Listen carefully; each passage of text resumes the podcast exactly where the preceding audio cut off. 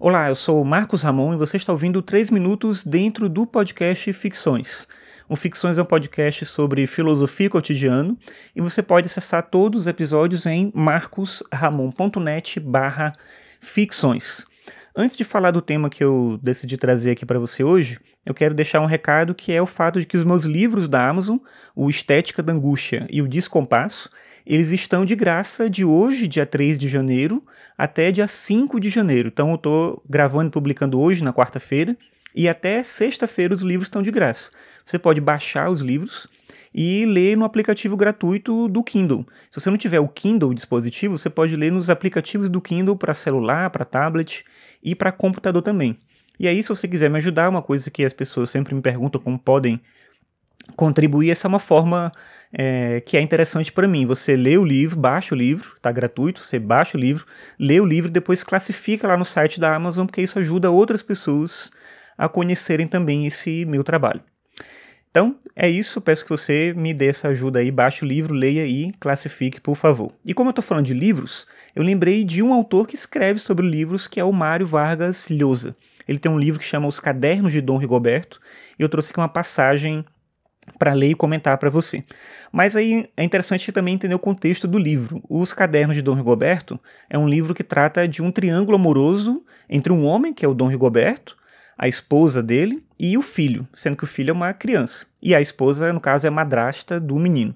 Esse livro, na verdade, é a continuação de um outro livro que chama Elogio da Madrasta. Mas eles são, de certa maneira, independentes. Tanto que eu li os cadernos de Dom Rigoberto sem saber que o primeiro livro existia e aí não atrapalha tanto assim depois que eu fui comprar outro livro.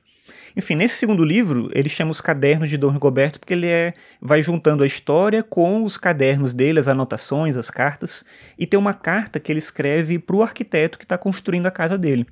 E ele fala nessa carta que o arquiteto ele está errado, apesar de ele entender o porquê que ele está errado, ao tentar construir uma casa em que o foco são as pessoas. Na visão dele, Dom Rigoberto, a casa deve ter como finalidade guardar bem os objetos, principalmente os livros, quadros e gravuras. As pessoas são secundárias na casa dele.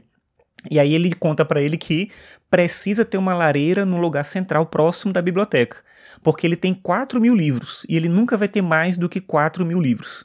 E aí ele diz o seguinte, abre aspas, por isso, ela, a lareira, terá de situar-se bem perto das estantes e ao alcance do meu assento, pois eu gosto de bancar o inquisidor de calamidades literárias e artísticas sentado, e não de pé. Explico-me. Os 4 mil volumes e as 100 gravuras que possuo são números inflexíveis.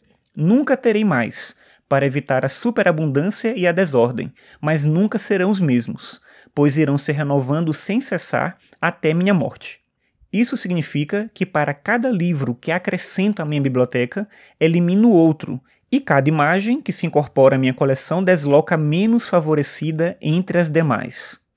E aí, fecha aspas, e aí ele vai falar como é difícil ter que escolher qual entra e qual sai, mas que isso faz parte de um senso estético de prioridade. Quando você escolhe um livro que você considera que é digno da sua biblioteca, você tem que tirar um outro. Eu acho essa ideia interessantíssima, apesar de eu não conseguir fazer isso. Eu doaria o livro. Ele fala aqui também que antes ele doava, decidiu depois queimar por um senso estético dele também. E se você quiser saber mais sobre o que ele fala, dá uma olhada no livro dele que é bem interessante.